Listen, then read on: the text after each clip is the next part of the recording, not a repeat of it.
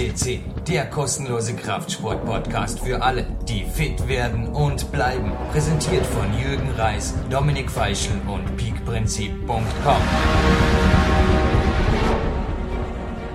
Liebe Fitnessbegeisterte, ein herzliches Willkommen aus dem PowerQuest CC Studio begrüßt Jürgen Reis. Heute ist Ruhetag.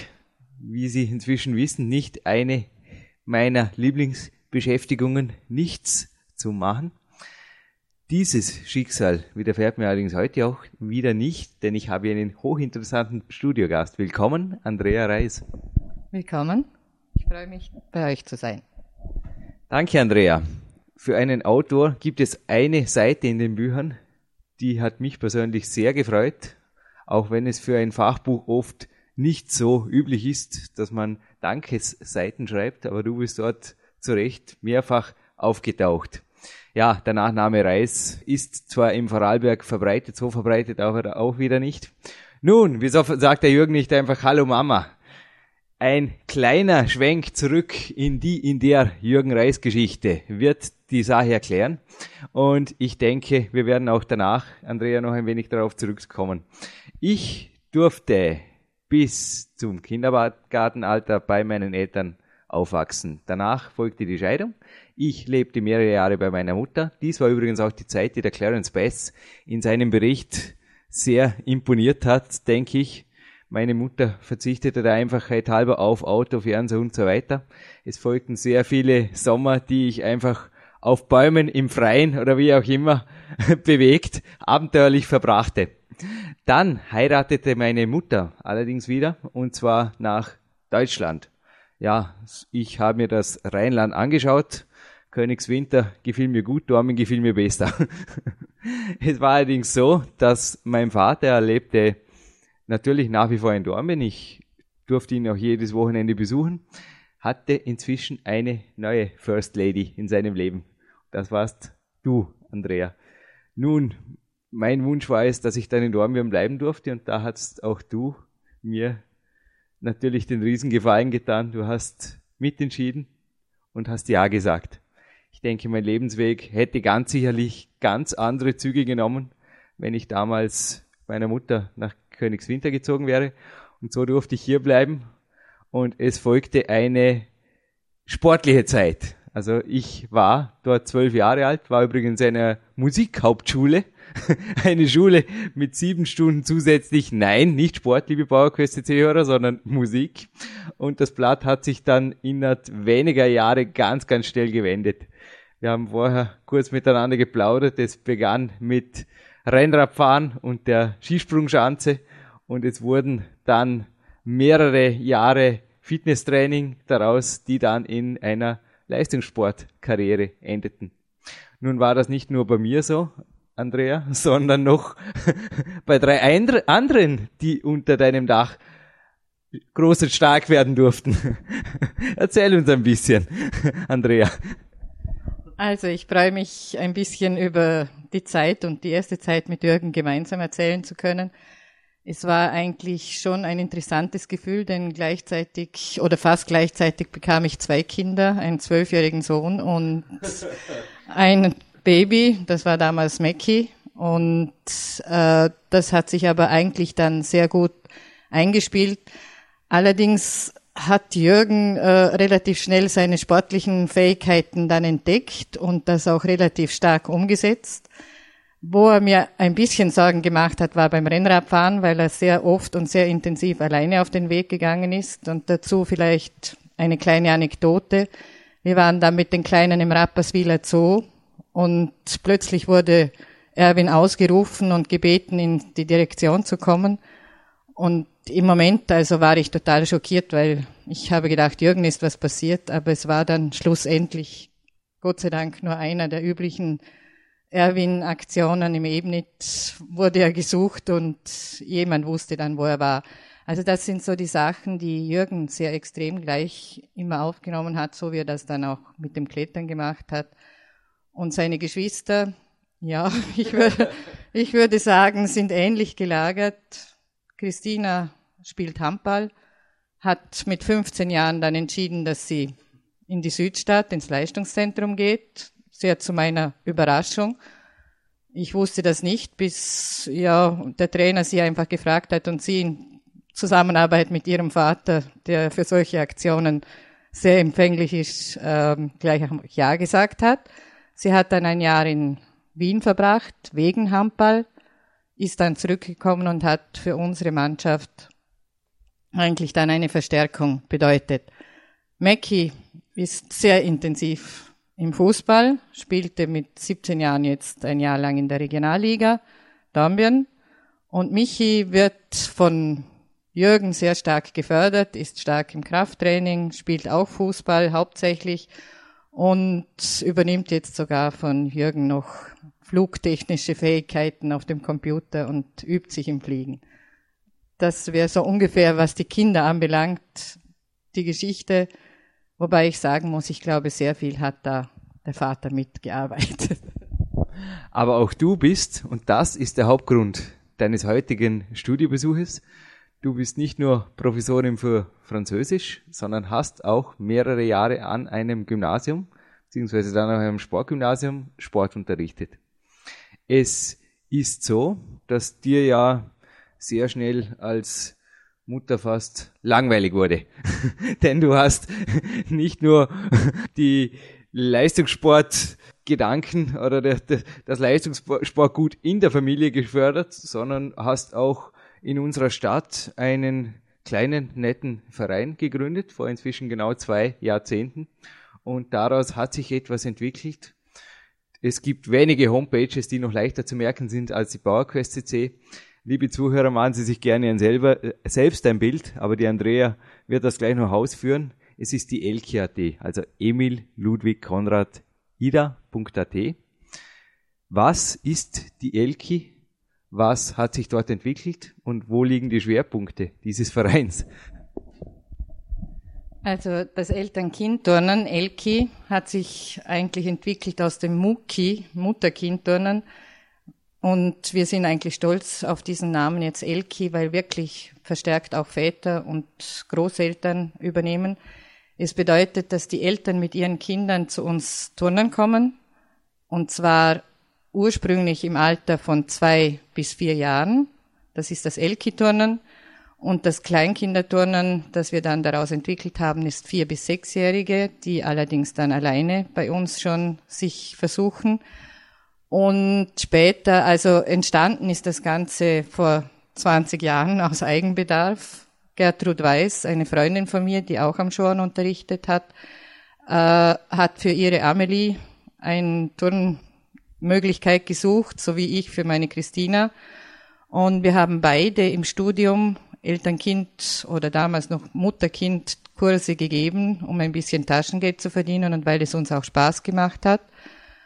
Und so haben wir das dann am Schoren mit unseren Kollegen gestartet. Nachdem damals der Babyboom sehr groß war, haben wir auch gleich eine starke Gruppe gehabt und mein Mann hat das natürlich aufgegriffen für den Sport in Dornbirn, hat daraus ein Pilotprojekt entwickelt, das Eltern-Kind-Turnen und dadurch haben wir dann ja zwei Jahre später, im Jahre 90, den Verein Interessensgemeinschaft Eltern-Kind-Turnen gegründet. Und dieser kleine feine Verein hat inzwischen wie viel Mitglieder, aktive Andrea? Also wenn man die Kinder mit den Eltern zusammenzählt, haben wir wöchentlich über 1300 Teilnehmer. Unglaublich, unglaublich.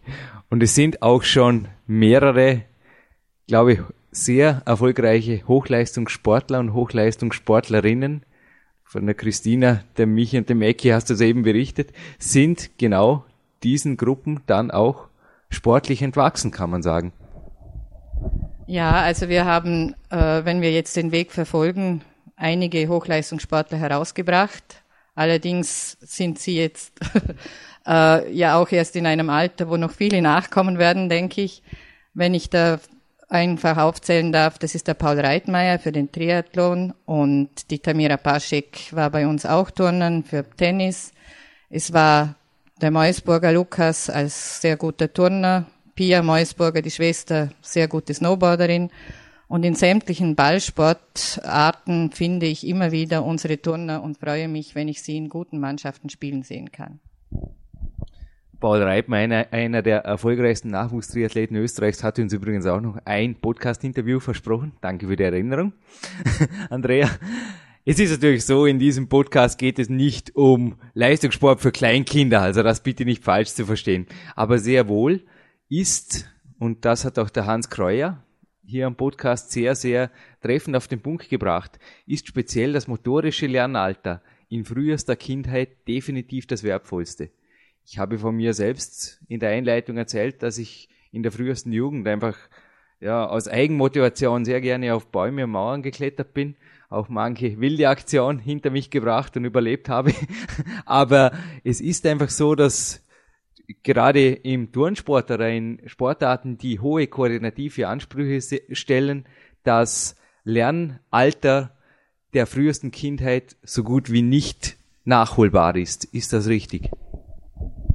Das ist sicher richtig. Und wie du auch jetzt richtig vermerkt hast, bei uns geht es nicht unbedingt darauf aus, Hochleistungssportler zu züchten, sondern wir möchten einfach die Bewegungsfreude wecken und die Motivation für den Sport. Und das nicht nur bei den Kindern, sondern auch bei den Eltern, die ja in dieser Stunde wirklich auch eine sehr schöne Bewegungsstunde mit den Kindern verbringen. Äh, Hans Kreuer hat gesagt, diese Breite ist sehr wichtig und das ist schon lange meine Auffassung. Wir versuchen ihnen ein möglichst breites Band an Sportarten oder beziehungsweise Bewegungsmöglichkeiten zu bieten. Wir haben das Turnen in der Turnhalle, wo wir mit sehr vielen Kleingeräten ein, wie gesagt, breites Band versuchen herzustellen, von Tüchern über Bälle, über ja, Kegel und was immer sich zur Verfügung stellt. Dann haben wir natürlich auch Bewegungslandschaften, wo sie ihre ersten Möglichkeiten ausprobieren können. Und in diesem Zusammenhang muss ich auch sagen, dass wir dann von den zwei bis vierjährigen, mit denen wir angefangen haben, sogar noch weiter zurückgegangen sind auf die ein bis zweijährigen. Und das ist im Moment ein großer Trend. Die Kinder haben leider nicht mehr die Möglichkeit, so wie Jürgen das jetzt gerade uns gesagt hat, oder nicht immer mehr die Möglichkeit zu klettern oder die Eltern sind dann schon vorsichtig, wenn sie auf ein Mäuerchen steigen. Und wir versuchen gerade bei den ein- bis zweijährigen diese Blockade auch bei den Eltern zu lösen, dass sie den Kindern wieder mehr zutrauen und damit auch das Selbstbewusstsein der Kinder wieder stärken. Und sie sehen in unseren Turnstunden, was die Kinder wirklich können und lassen sie dann auch wieder auf Bäume klettern oder auf Mauern balancieren. Auch der Günther Kerbau, er ist jetzt ein Trainer vom Mäki und von Michi, hat erwähnt, dass die Alltagsmotorik einen wesentlichen Einfluss hat auf auch eine sportliche Karriere beziehungsweise auch auf ein gesundes Leben ganz generell. Die Alltagsmotorik, denke ich, ist auch etwas, ich kann jetzt teilweise immer nur von mir selbst, also auf meine eigenen Erfahrungen sprechen, aber mir fällt es einfach auch auf, dass ich kein Auto brauche.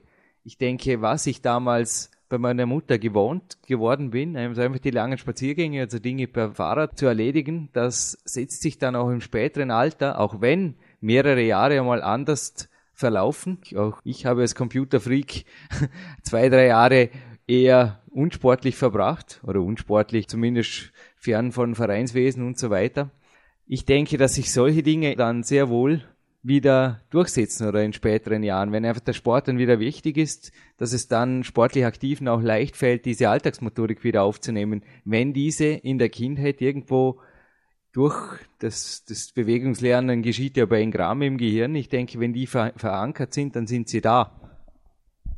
Ja, also ich bin auch davon überzeugt und vor allem habe ich das Gefühl, dass über die Freude, die man als, als Kind erlebt hat oder mit den Eltern gemeinsam erlebt hat, sehr viel positiv gestimmt wird und für das spätere Leben dann einfach ja wie ein Leitfaden sich durchzieht.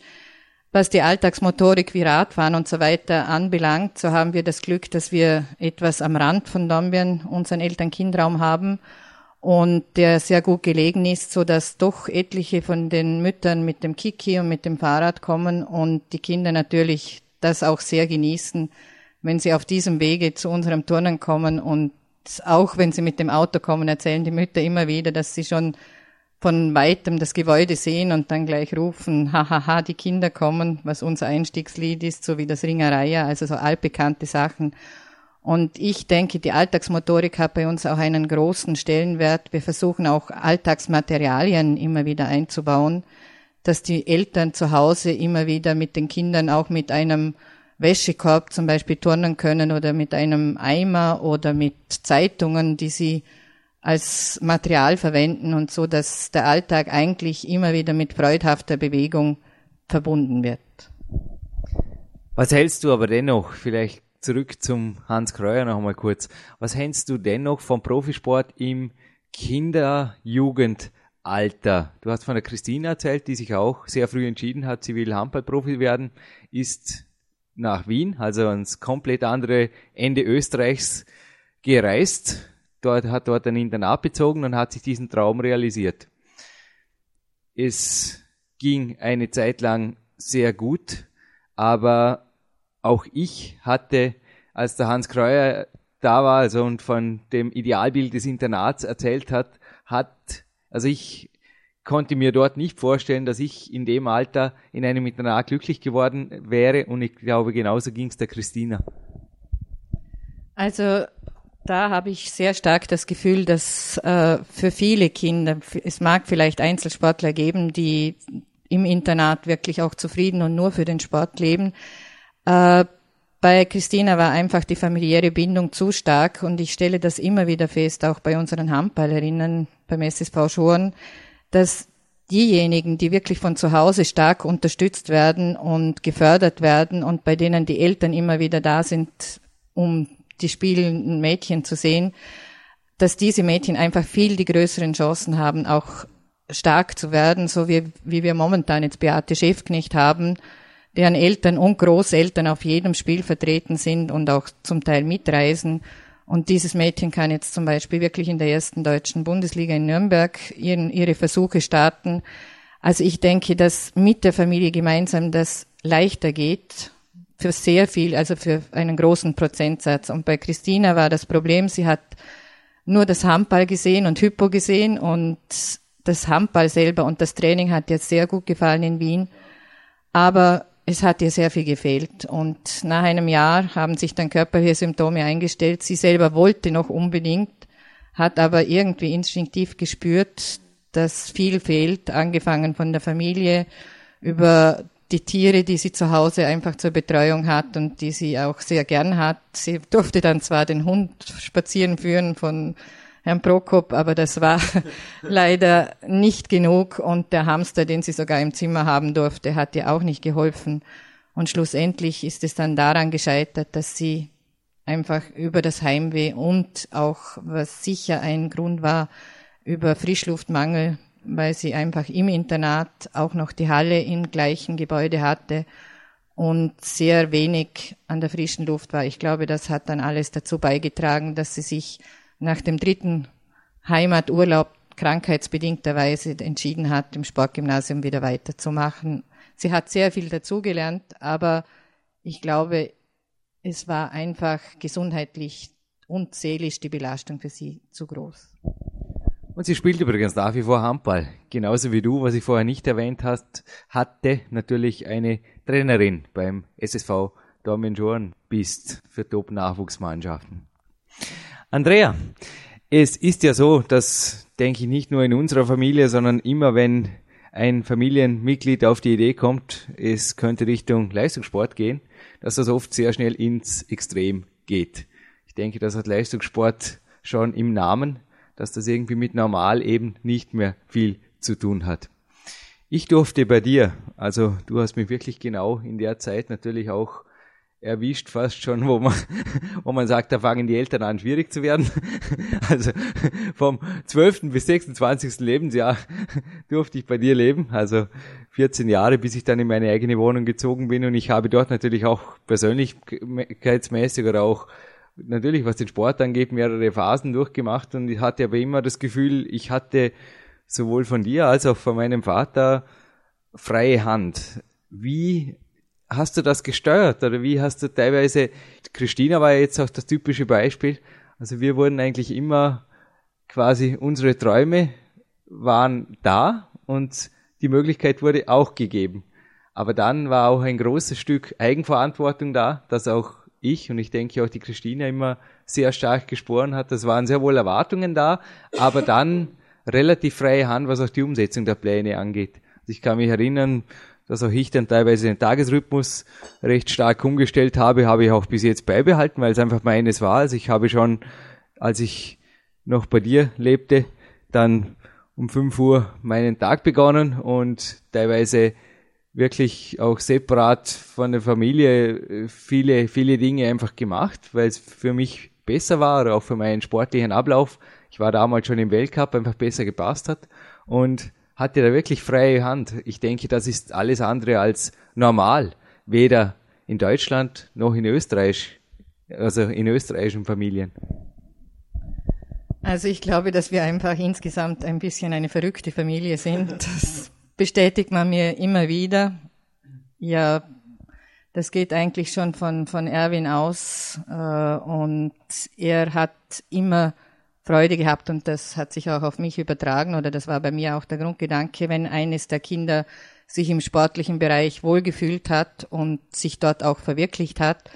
Er hat sämtliche Möglichkeiten gesucht, das auch zu ermöglichen und wenn ihr von selber euch angeboten habt und gesagt habt, das wollen wir machen und diesen Bereich wollen wir tun, war das für uns eigentlich eher ein Schritt in unsere Richtung oder mit euch, den wir gerne begleitet haben und auch immer wieder begleiten, noch immer. Erwin ist nach wie vor begeistert, wenn wir gemeinsam irgendwo auch dir beim Klettern zuschauen können. Wir sind auch bei jedem Fußballspiel, jedem Handballspiel.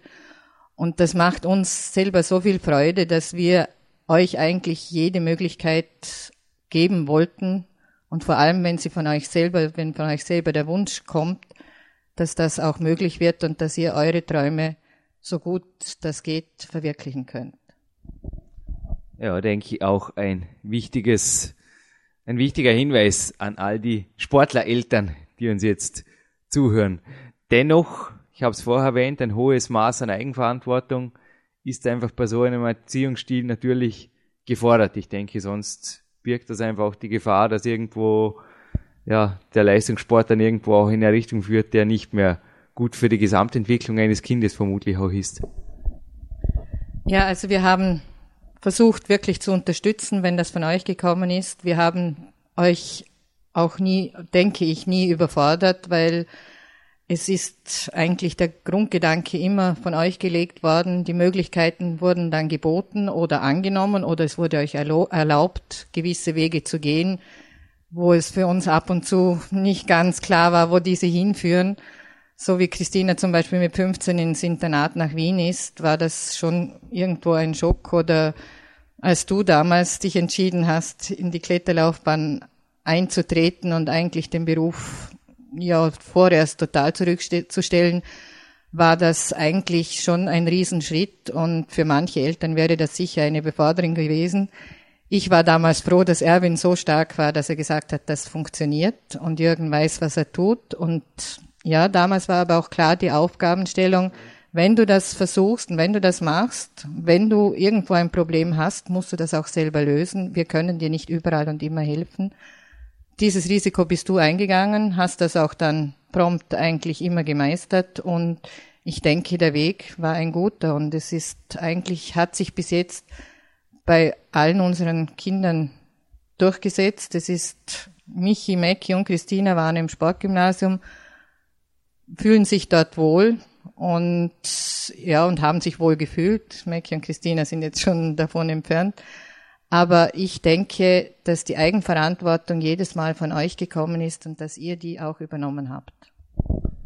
Dennoch von den typischen Tennis-Papas und Tennis-Mamas hältst auch du, genauso wie mein Papa, denke ich gar nichts. Also ich meine jetzt damit Eltern, die sich selbst verwirklichen wollen in der sportlichen Karriere der Kinder. Also das, denke ich, ist dann eben das andere Extrem, dass ich aber auch nie nur im entferntesten spüren durfte. Nein, ich glaube, die Zeit haben wir auch gar nicht gehabt.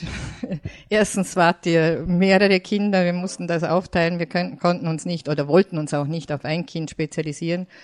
Äh, das war also zeitlich schon ein Riesenproblem. Vor allem ist Erwin so engagiert und macht so viele Projekte, wo er mich dann dankenswerterweise auch immer wieder einbaut. Und ich glaube, das ist euch aber auch zugute gekommen. Ihr wart auch immer für eure Aktionen eigentlich selber verantwortlich, wobei die Unterstützung sicher da war und immer noch da ist und dass wir auch werden das auch immer versuchen.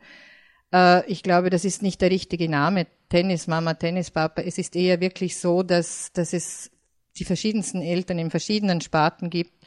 Man könnte auch sagen Skifahrermama, das ist äh, oft einmal wirklich ein Problem, dass sie die Kinder überfordern. Und ich denke, wir haben auch immer zurückgezogen, wenn es zu viel geworden ist und haben auch akzeptiert, wenn ihr gesagt habt, dass diesen Weg nicht mehr oder einen anderen Weg. Und ich denke, bis jetzt hat sich das eigentlich sehr gut für uns gespielt. Wir haben auch viel Glück gehabt, muss ich dazu sagen, denn bis jetzt verschont von großen Verletzungen und die Freude am Sport nach wie vor da und ich glaube, das ist das Wesentliche.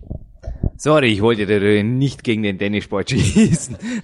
Tennissport ist nur fast äh, ist ein Musterbeispiel oft für solche eben übereifrigen Eltern, würde ich sagen. Aber wie du es eben gesagt hast, auch im Skifahren und in anderen Sportarten kommt das immer wieder vor, dass man das Gefühl hat, ja, das Kind tut das den Eltern zuliebe und das geht dann oft auch nicht lange gut. Also es gibt auch in meinem Sport zuhauf einfach Eltern, die unten beim Anfeuern in der Klettertour natürlich den doppelten Enthusiasmus an den Tag legen und auch dem Kind in aller Öffentlichkeit den zukünftigen Weltmeistertitel gleich bestätigen.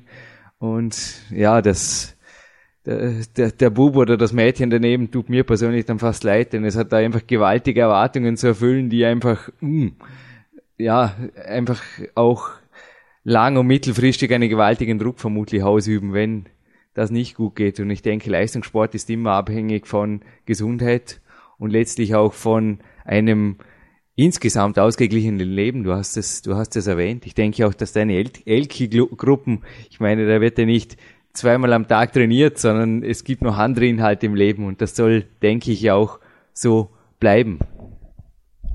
Ja, also zurück zum Elki, da ist eigentlich wirklich unsere Haupt, unser Hauptbewegungsgrund ein, äh, Hans Kreuer hat das schon gesagt, den Stress auch herauszunehmen.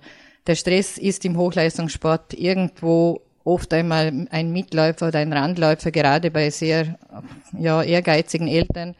Und dieses Phänomen haben wir Gott sei Dank bei unseren Kleinen überhaupt nicht. Wir haben inzwischen ja ausgebaut auf ein bis zweijährige.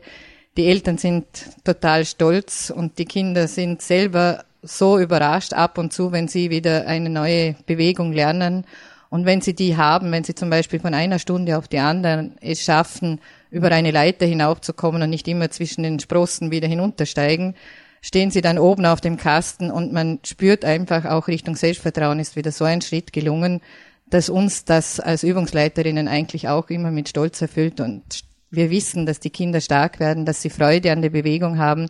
Und die Eltern fangen nicht an zu vergleichen, meiner kann das besser wie deiner, sondern jeder hat eigentlich hauptsächlich eigentlich Augen für das eigene Kind, genießt diese Stunde ohne Telefon, ohne Hausarbeit, ohne irgendetwas, trifft dort auch Gleichgesinnte, also Freundinnen, die mit der gleichen Motivation kommen. Es passieren da sehr viele Dinge, also nicht nur im Bewegungsbereich.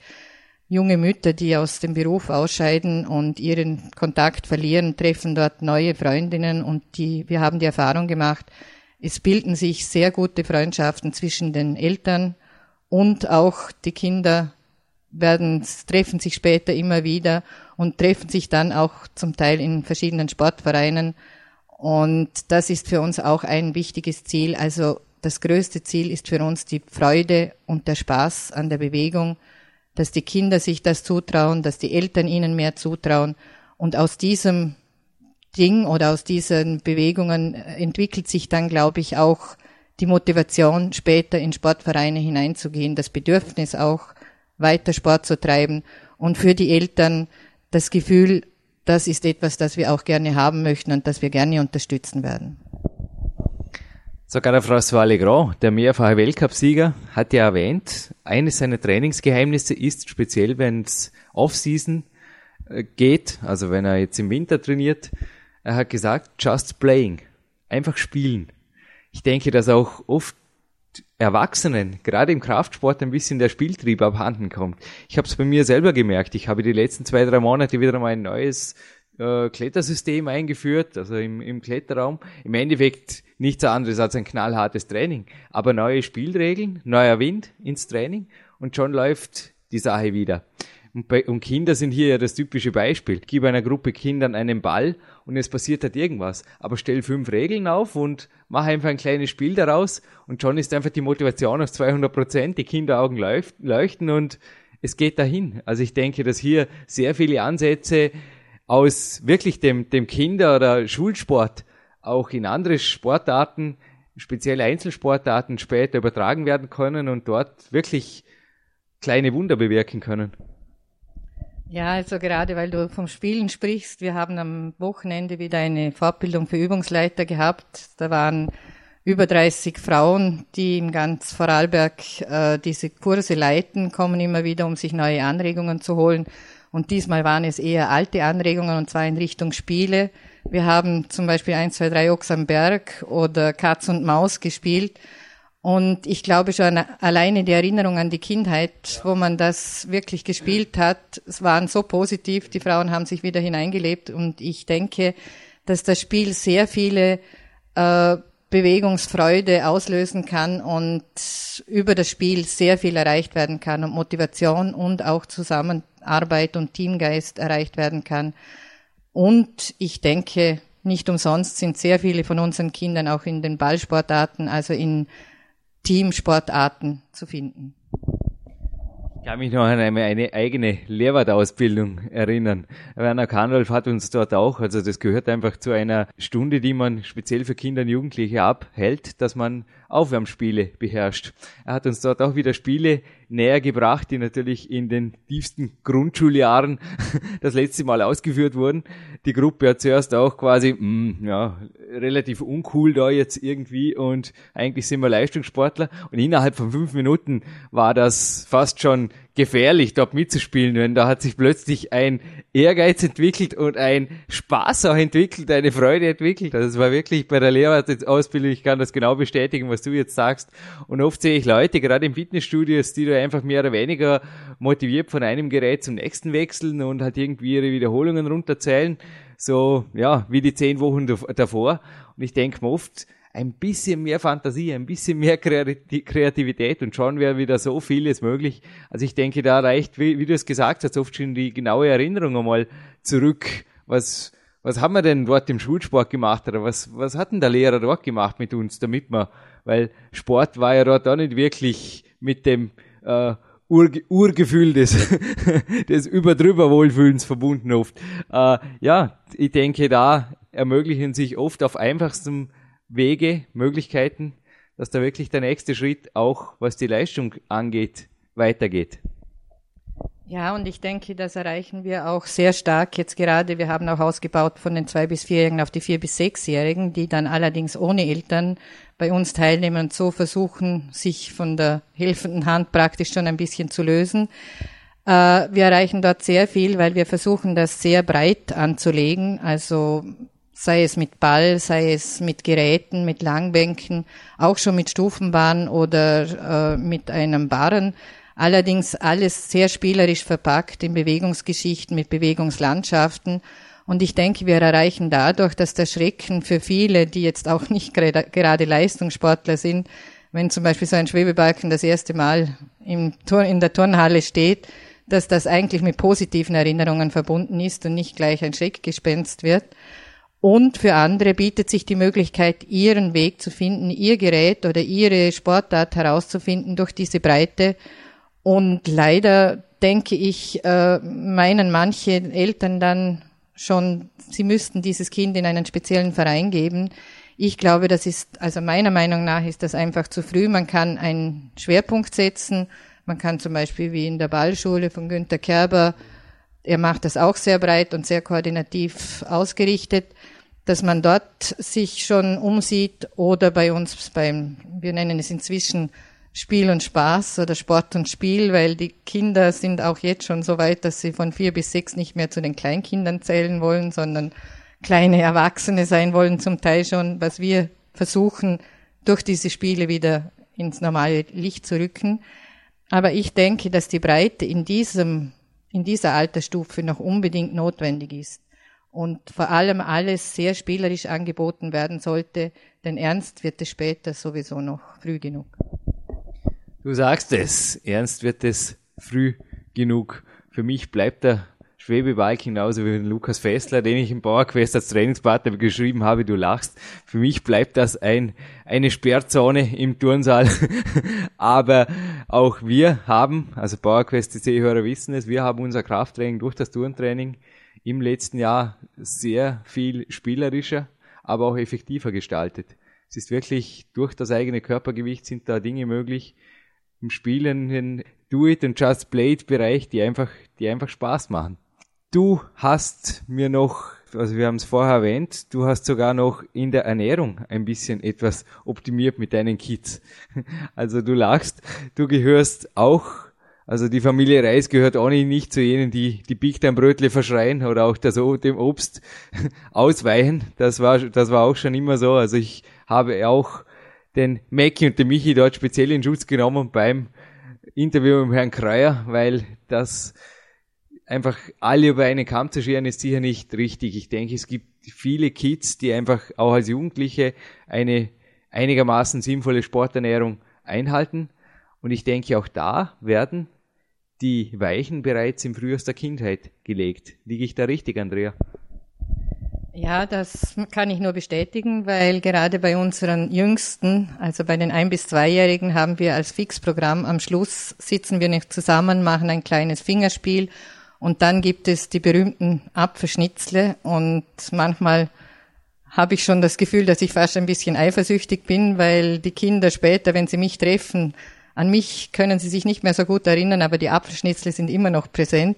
Also das ist für sie ein sehr wichtiger Bestandteil. Sie müssen ein bisschen warten, sie bekommen dann ihren Apfelschnitz und dürfen den essen. Es wird also an Ort und Stelle wird der Apfel geschnitten und aufgeteilt alleine durch den Gruppen, durch die Gruppendynamik äh, entwickelt sich eigentlich eine Freude fürs Obst und die Kinder, viele Eltern sagen mir, dass der hat zu Hause noch nie einen Apfel angerührt, obwohl wir das immer wieder versuchen. Und durch eigentlich die, die, das Vorbild der anderen Kinder lernen sie sehr viel dazu und ein kleiner Schritt in Richtung gesunder Ernährung ist uns damit ganz bestimmt gelungen. Ich lasse dich zum Schluss, Andrea, in aller Ruhe noch hier im PowerQuest C Studio deinen Kaffee austrinken. Ich bedanke mich für dieses Interview. Ich denke, liebe PowerQuest C Hörer, Sie wissen jetzt nicht nur gar alles über mich, ich habe jetzt gar keine Geheimnisse mehr.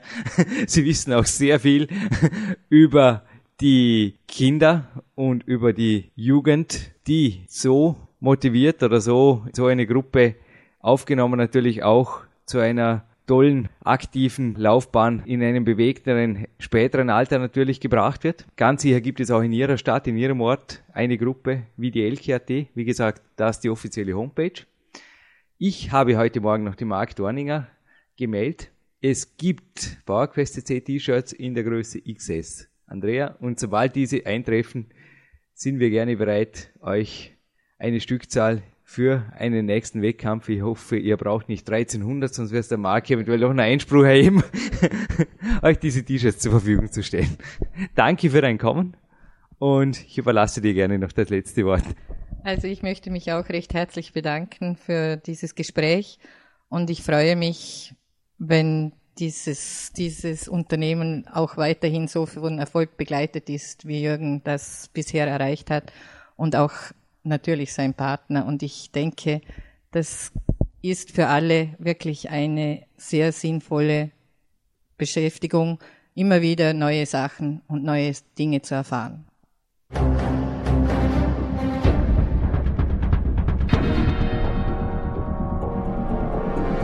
Alle Fitness-Bestseller der Peak-Trilogie, kostenlose Newsberichte und weitere Podcasts von PowerQuest CC sowie Trainingssoftware, Supplemente und Trainingsausrüstung, Personal Coachings, Seminare, Workshops und mehr. Jetzt direkt im Internet auf www.peakprinzip.com oder www.jürgenreis.com.